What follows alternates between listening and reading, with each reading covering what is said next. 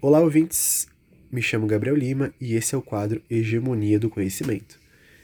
Projeto este criado para difundir temas relevantes para quem se interessa por relações internacionais.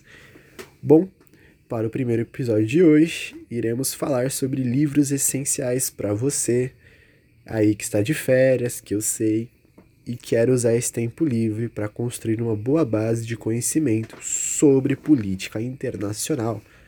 Então vamos lá.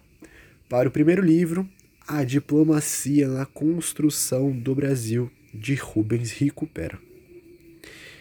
Livro essencial não apenas por amantes de relações internacionais, mas para todos que tenham interesse em saber o papel da política externa brasileira e como ela muitas vezes teve função de tampão em áreas né, que são e foram deficitárias no nosso país. Além disso, o livro é narrado por um diplomata de carreira que decidiu escrevê-lo, pois não encontrava material suficiente para produzir suas aulas aos seus alunos. Dessa forma, o livro consegue ser bem completo, indo do período colonial até o governo Dilma. Para o segundo livro, A Era dos Extremos de Eric Hobsbawm. Eu tenho certeza que você já ouviu falar desse historiador marxista, ou pelo menos ouviu ser citado por algum professor seu, que consegue transparecer em suas, aulas, em suas obras o seu amor e seu empenho pela história.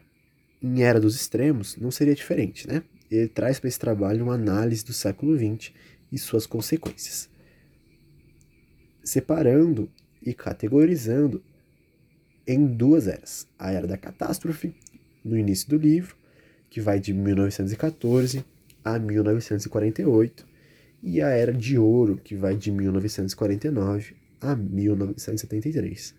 Acredito que vocês aí que estão do outro lado vão adorar esse livro. Em terceiro lugar, coloco a diplomacia de Henry, Henry Kissinger, sendo muito importante para entender a construção de Estado e nação dos Estados Unidos e sua projeção desde, desde a sua independência como um, um sistema internacional como esse ente messiânico, né?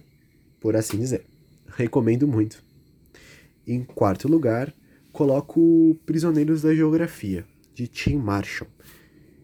Esse livro, ele é curto.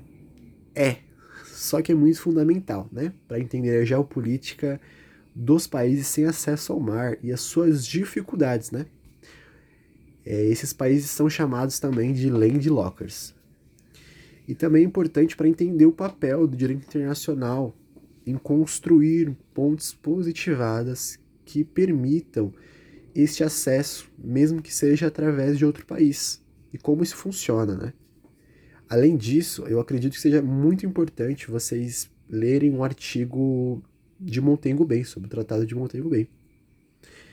E por último, para finalizar aqui a nossa lista de hoje, Orientalismo de Edward Said. Essa obra é sem dúvidas a minha favorita. Ela traz para nós uma visão de como o Oriente, e na verdade todos os países e nações e nações que não sejam pertencentes ao Ocidente são construídas então é muito fundamental para você ali, você que está querendo entender mais sobre o, o colonialismo ou imperialismo, os seus efeitos e ainda ainda mais para quem está querendo se aprofundar sobre as causas, as situações que estão passando, por exemplo, em Israel e Palestina, né?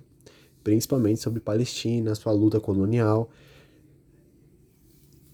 Dessa forma, eu coloco até que é uma leitura obrigatória para nós.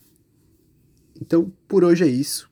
Queria, esse é um primeiro pro primeiro episódio, queria fazer algo bem mais enxuto mesmo, para introduzir vocês mais ou menos o que vai ser. Quero nos próximos é, episódios trazer temas sobre teorias de relações internacionais, trazer alguns colegas meus de, de graduação para a gente discutir sobre isso. Eu nada mais sou que um estudante como você que tem interesse em difundir esses assuntos. Então, eu, eu recomendo você, até chamo você para ir na, na, no, no Instagram da página, Hegemonia do Conhecimento, que é arroba HDC underline RI, e dê suas opiniões de aula, é, de episódios que você gostaria de ver aqui. E não, e não esquece aqui, é um, é um projeto totalmente independente, sem nenhum, nenhuma instituição por trás, e que. Por isso eu, eu acredito que seja importante o, o contato com vocês aí que tá do outro lado.